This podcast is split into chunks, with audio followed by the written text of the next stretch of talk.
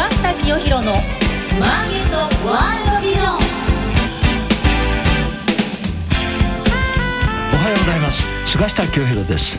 おはようございます。アシスタントの道岡桃子です。菅下清弘のマーケットワールドビジョンは企業のトップにその事業内容や今後のビジョンをお伺いする番組ですさて今日ご紹介する企業のリーダーは証券コード4493東証マザーズ上場株式会社サイバーセキュリティクラウド代表取締役社長大野光さんです、えー、菅下さん、はい。大野さん大変お若くて、ええ。この状況下でも大変手堅い事業をされてるっていうことで。いやねそれだけでなくてね今サイバーセキュリティクラウドっていうと、うん。東京株式市場で一番注目の会社なのそうですね。はい。いろいろお聞きしたいと思っておりますそれでは早速菅下清弘のマーケットワールドビジョン進めてまいりましょう世の中の情報通信産業革命に貢献する株式会社ビジョンの提供でお送りします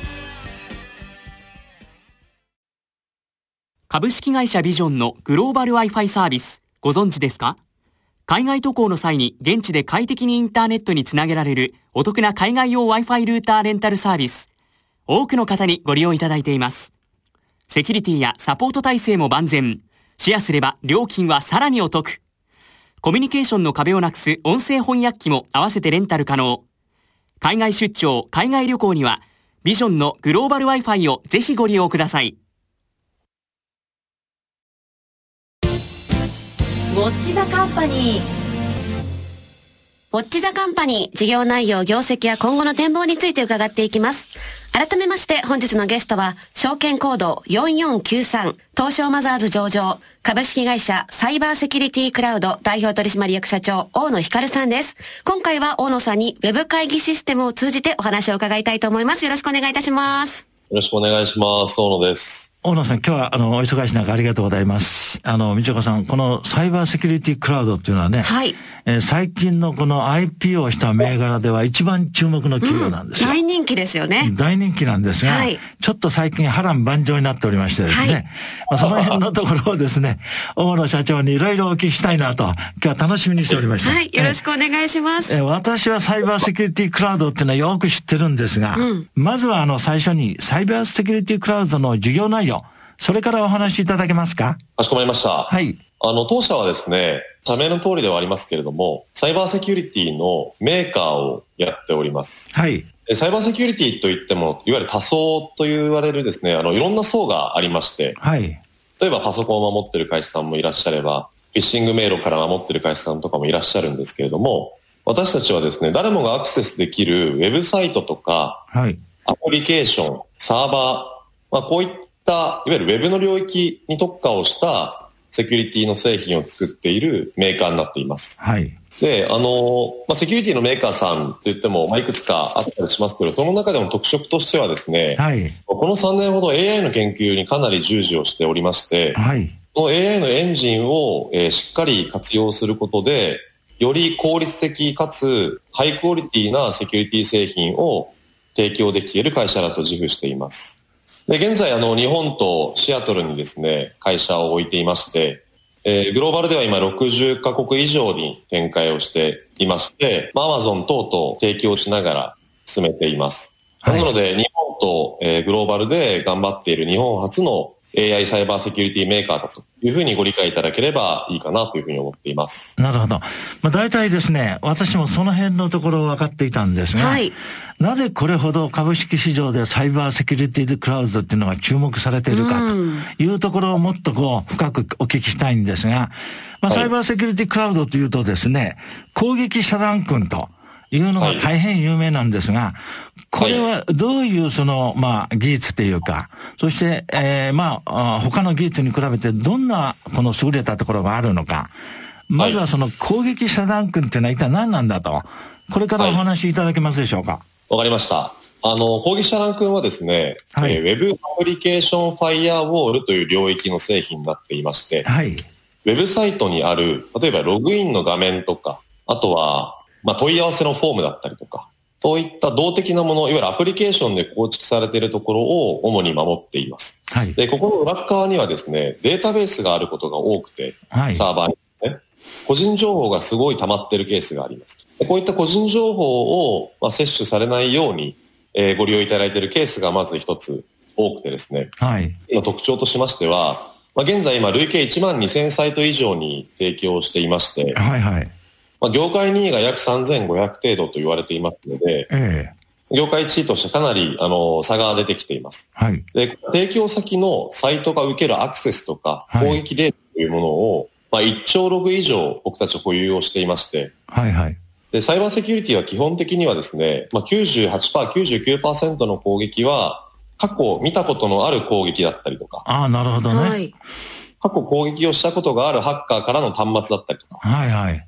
IP だったりとか、うん。まあ、そういったデータが非常に有効的に活用される領域になっていますので、はいこのデータ保有量がまず圧倒的に多いと。かつ、この守り方のアーキテクチャなんですけれども、はい。あの、業界で我々しか作れていないアーキテクチャというものを持っていまして、はい。まあ、これを持つことによって大規模な EC とか動画サービスとかはい。そういうようなトラフィックが非常に多いようなサービスを一切遅延とかすることなく守ることができるとはい。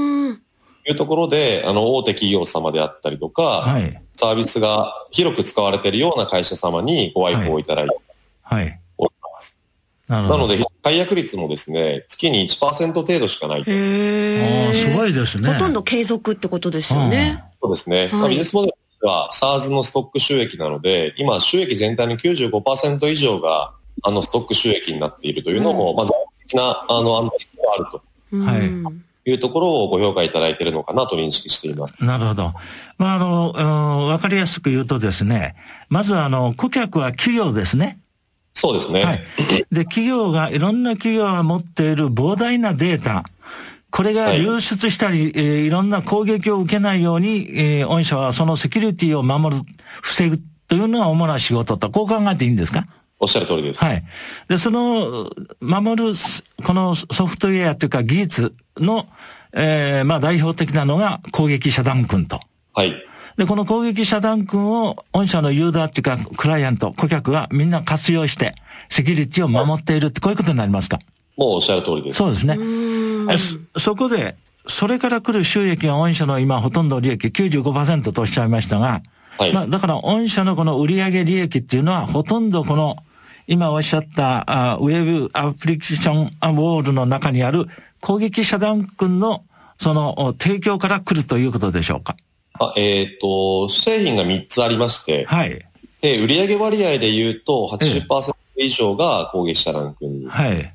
なっていまして、それ以外が、えー直近作っている新規事業の製品になっています。はい。まあそうすると今のところ攻撃遮断君がどんどんいろんな企業に活用されるということで売り上げを伸ばしているっていう状況ですね。そうですね。はい。で、これが今クライアントの数がどの1万2000とおっしゃったんですかね？えー導入しているサイトの数が1万2000。はい。で導入している社数は累計で1000社程度になっています。あ、なるほどね。で、これはあの、大野さん、どのぐらいの、その、お割合で毎年、この顧客っていうか、そのサイトは伸びてるんですか？えっ、と、直近2年ぐらいはですね、ええ毎年毎年200社ずつぐらいお客様が増えているああ、すごい伸びですね。うん。状況になっていまして、ええまあ、今年来年はそこにさらに加速をしていきたいなっていうふうには思っています。はい。しかも、国内だけじゃなくて、海外でも伸びてるんですね。はい。あの、海外はまた別で、ええ。あの、算出をしておりまして、今お話ししたのは国内の攻撃遮断君のお客様の数のみになっています。ああ、そうなんですか。海外はどんな展開になってるんですか？海外は、えーシアトルに拠点を置きまして、ええ。Amazon の AWS ですね、さクラウドサーバーをご利用のお客様に提供する製品をワフチャームという名前で作っているっていうものと、ええ。あと AWS のですね、マーケットプレイスで自動的に売買、あの、まあ、か購入ができる、えーマネージドルールって言われるはい。セキュリティ入門のためのルールセットみたいなものをエンジン提供しているとなるほど。いう二つがございます。こちらが今、えー今60カ国以上に展開をしています。はい。そのシアトルを拠点に展開しているう海外のビジネスななどが新規事業ということになるんですか？そうですね。ははは。そうすると国内では攻撃遮断群でですね、今どんどん売り上げが伸びてて、これが御社の売り上げ、利益の80%以上を占めていると。それ以外に海外などの展開で新しい事業が今、あー生まれつつあると。こういう感じですね。おっしゃる通りです。はい。まあそこでお聞きしたいのは、あの、この攻撃遮断君も、また、あ海外でのアマゾンとの仕事もですね、うん、すごい。これはやっぱりあの、独自の技術力があるということで伸びてると思うんですが、はい。この技術力はどこから来てるんですか？御社のインハウスですか？はい、すべて、あの、自社インハウスですね。あーそうすると世界に通じるような技術、あるいはこの攻撃遮断君っていうのも、えーなかなか他社が追随できないような技術をえ社内で開発するということはですね、相当優れたエンジニアっていうか、技術者、研究者がそちらにいるってことになりますね。そうですね。CTO をはじめ、本当仲間に恵まれて、ええ仲間たちがやってくれています。あそれがすごいじゃないですか。うんそうですね。ねえどっかのその海外の技術をね、活用して輸入してるわけじゃないと。うん。日本初の攻撃遮断君なんだと。うん。はい。これがすごいですよ。はいええそれであの、冒頭におっしゃったですが、特に御社の場合は AI 活用に力を入れてきたと。はいこの AI を活用して、さらにどういう技術やビジネスが拡大しそうですか？あの、AI はやっぱりこう、ファンダメンタル、その根本的な、あの、技術になっておりまして、ええやりたいことっていうのは今まで人がたくさん手をかけて、はい。セキュリティを見ながら止めるとかっていうことをやっていたものの、ええ多くの割合を、まず全てではなくて多くの割合をはい。AI に自動化していく。はい。でさらには今まで見つからなかった攻撃とか、え見逃してしまっていたハッキングとかをで見つけていく。まあ、この二つの目的があって、あの、はいそれぞれエンジンを作っているんですけれどえも、はいはい。まあ、今は Amazon に提供していますが、ええ例えば Amazon に提供できるということは、マイクロソフトさんにご提供できたりとか、ええ Google さんに提供できたりっていうのが考えられますので、ええまあ、こういった展開をまずはしていきたいなっていうふうにグローバル規模でですね、思っているはいはい。というところがまず一つあります。はい。あとは、まあ、IoT とかにも、あの、コンソール画面含めて Web は付き物だったりしますので、はい。そういったあの領域にも今後参入をしていきたいなというふうに考えます。なるほどね。まあ、アマゾンといえばね、今世界中でも知らない人がいないようなね、巨大企業、プラットフォーマーで、はい。そのアマゾンにグローバルシェアも、あの、本当に高く、50%弱まで来ていますので、ええ、そういうアマゾンと一緒に仕事をしている。アマゾンにそのお技術を提供している。それだけでも会社としてはすごいことでですね。本当あの本に。当に厳しい技術認証をいただいたので、えグローバルで今6社しか、えーそういった認証を受けてる会社がないので、ええ、すごいことですね。こう、そうですね大大野社長、まだそれあんまりあの知られてないですよ。おそらく。個人投資家で知らない人が多いんじゃないですか？成長可能性資料とか、そういった IR 向けの資料には書いてあるんですけど、ええやっぱり皆さんに知っていただく機会がないので、これを機に、まあ、このラジオ番組でかなり多くの方がね、知るようになるかもしれませんが、まあ、サイバーセキュリティクラウドの攻撃遮断君でさえ知らない人もまだ多いかもしれない。さらにはもう、グローバル企業のアマゾンとのそういう関係も知らない人も多いかもしれない。はい。だから、うん。だから、どんどん IR 強化すれば、もっとね、世界的トップクラスの企業として注目され、もう今すでに注目されてるんではい。すけどね。もっともっと。ええということでですね、もう今後のますますのこのお業績の拡大っていうのは大いに期待が膨らむんですが、はいまあこのおサイバーセキュリティクラウド、今年3月26日に上場したばっかりなんですよね。はい。はい。ということで、今言いましたが、このサイバーセキュリティクラウド自体を知らない人が、まだまだ多い。個人投資家も知らない人も多いかもしれない。えー、まあそういうことなんですが、業績拡大はこれからだと思いますが、足元の業績はどんな感じになってますか？はい。あのー昨年2019年はですね、はい。まあ、8億強の売り上げに対して、はい。まあ、1.5億程度の純利はいというものをいただきまして、えで、今年はですね、えーまあ、11億程度、2020年期においては11億円程度の売り上はい。に純利益横ばいですね、はい。なるほど。を予定してまあ、投資をしっかり進めて、えー今年来年以降の売り上げがより伸びるような施策を打っていきたいなと思ってます。なるほどね。今ね、大野社長がおっしゃおっしゃいました2019年2月期の通期決算がですね、売上が8億1600万なんですが、はいこれがなんと前期比プラスの67%。うん、大幅ですね。すごい伸びなんですよ。ええまあこれでもね、大野社長のお顔拝見してると満足してないと、こういう感じだと思うんですけれども。それがさらにね、来期2020年は、あー11億ぐらいを目標にしていると。うん。いうことで、利益は横ばいかなというのはですね、こういうあの、テクノロジー開発型の成長企業っていうのはどうしてもね、創世期はね、先行投資が絶対必要なんですね。はいなので、ますますこの AI、技術開発にお金を使っていると、こういうことですかね。おっしゃる通りですね。あの、今年で、あの、採用をですね、ええ。今、2019年末までは、はい。30人程度のメンバーで回していたんですけれども、ええ、えまあ15名から20名程度の採用を進めていくので、え。はい。まあ、このほとんどはエンジニアなんですけれども、えまあなので、より製品力アップ、え。えクオリティアップ、新製品開発、まあ、こういったところに今年は力を割いていきたいなというふうに思ってますえ。。なるほどね。あの、大野さん、その優秀な方はどこから連れて来られるんでしょうか？あの、結構外国人割合も多くなってきていまして、例えば、まあ、ヨーロッパで博士号を取ったメンバーに研究員とかをもらっていたりとか、そうでしょうね。まあも含めて、もう様々なところから仲間を見つけて今います。なるほどね。世界中でトップの方を連れてきてっていうことですよね。いや、だって今現代、サイバーのこのね、セキュリティクラウドの技術はトップクラスじゃないですか。うんだからトップクラスの人を連れてこないとね、何の役にも立たないですよ。そうですねまあ、それもしっかりですし、うんあの、我々の場合はですね、ええ開発を分けていまして、えクオリティを高める部隊と、え。えあとはしっかりお客様に安定したサービスを提供していくっていうような、え。はい。まあ、ちょっとまあ、いくつか分断をしているんですけれども、ええ、ええ。このところであの必要とされる能力であったりとか適性が違うので、はいはい。方々をどんどん仲間にしていって、ええ。いい製品を作っていきたいなと思ってます。もうおっしゃる通りですね。まあこういう会社は結局ね、あのー人材ね、ええまあ技術系が多いんですが、いエンジニア、人材が富を生むわけですよ。そうですね。業績を上げるわけですから、いい人が集まれば集まるほど、サイバーセキュリティクラウドの来期の業績、利益は上がっていくと。はい。こういうことになるんですね。で特に今後のサイバーセキュリティクラウドの AI 活用をやっぱ僕は期待したいですね。はいまあこれからね、どんな企業もね、AI を活用するようになると思うんです。うん。だ私はね、今この時代はね、AI 本位制になるんじゃないかなと。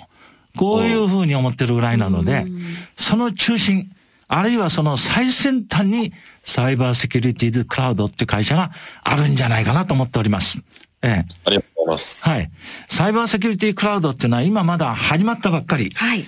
5年後、10年後のサイバーセキュリティクラウドはですね、世界にもっと注目される企業になるんじゃないかと思われますので、えー、残り最後の時間はですね、中長期的な大野社長の目指すところ、サイバーセキュリティクラウドはこんな会社になるんだというところをお聞きしたいと思いますので、よろしくお願いします。続いてはこちらのコーナーです。マイビジョンここからは企業のトップが考えるこれからのビジョンや人生のターニングポイントなどについて伺っていきます。えー、まあ今日いろいろお聞きしたんですが、あー後半残りの時間でですね、中長期的な大野社長の目指すところ、よろしくお願いします。はい、承知しました。あの、私たちの理念がですね、世界中の人々が安心安全に使える文化を創造するっていう、まあ、理念を持っていまして、はい。で、この今、理念と僕たちが今立ってるところのギャップっていうものが、やっぱり、しっかり世界に出ていくっていうところと、はい。あとは今会社向けにサービスやってますけれども、人々を守っていくと。で、これは特に人々の暮らしとか命とか財産とか、はい。はい。そういうものを守っていきたいなっていうふうに、セキュリティ企業として思っていまして、はい。まあ、そこに向かってまず走っていくと。で、うん何が必要かというと、もう絶えぬ新規事業の創出、これはセキュリティは多層と冒頭申し上げましたけれども、はいいろいろ守るところが多いので、今はセキュリティの、あの、アプリケーションレイヤーですけれども、はい。それ以外のところを守っていけるような製品を開発していく。また、あの、世界もですね、まあ、国の数を増やすっていうのもそうなんですけれども、はい。アメリカであったりとか、イギリスであったり、オーストラリア、このあたりが主要の売上順位になっていますので、はい。はいまあ、こういったでお客の、顧客の数を増やしていくっていう縦と横の展開をより進めていくことによって、はい。あの、まあ、セキュリティのグローバルトップカンパニーになれたらなというふうに思ってます。わかりました。今は、この攻撃遮断君、はいこのおセキュリティで、業績を伸ばしてますけれども、すごいあの技術者がいる、技術の会社ですから、まあ今回、大野さんね、やっぱコロナで世界中がすごい災難を受けておりますが、その結果日本でもですね、在宅勤務、あるいはテレワークというようなものが今後中心になりそうなので、またあるいは医療、ね、あるいは医療関係、は増えてますし、うん。実そそちらの方も伸びそうでしょ？はい。あの、会社に人がいなくなるっていうことは、やっぱり攻撃に気づく速度も遅いですし、対応ああ、なるほど。なるほど。しまうので、被害が出てくると、その被害の、まあ、量ですね、量と大きさ、まあ、はいこちらがどんどん、あの、広まっていくかなと思ってますので、えまあ、我々がしっかり企業を守る、守らないと、テレワークも推進できなくなってしまうと思ってますのえで、はいはい。なるほどね。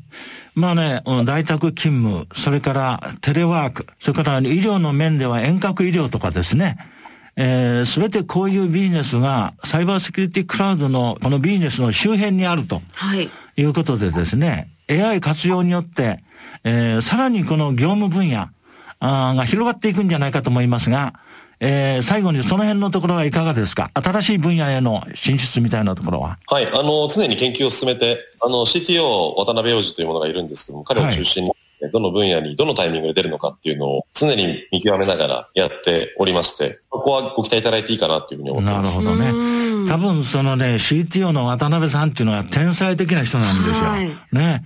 えー、大野社長、今日本当にありがとうございました。最後にですね、えーはい投資家のお方々に、あの、一言メッセージをお願いします。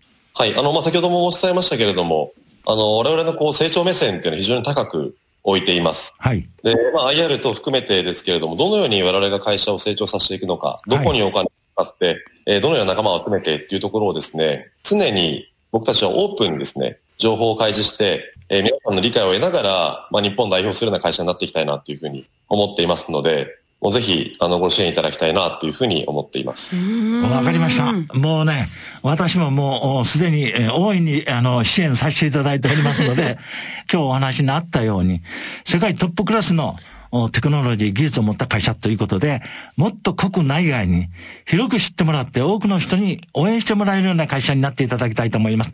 今日は本当にありがとうございました。ドラボさんありがとうございまありした。がとうございました。本日のゲストは、証券コード4493、東証マザーズ上場、株式会社サイバーセキュリティクラウド代表取締役社長、大野光さんでした。ありがとうございました。株式会社ビジョンは企業のための総合支援サイトビジョンビジネスマーケットビマケをオープンしました。会社を始めたい、商品を PR したい、業務を拡大したいなどビジネスに関する様々なニーズ、お悩みにお答えするサイトです。セミナー情報や起業家インタビュー、お役立ち情報など盛りだくさん。今後サービス内容はさらに充実していきます。気になるあなたはカタカナのビマケで今すぐ検索。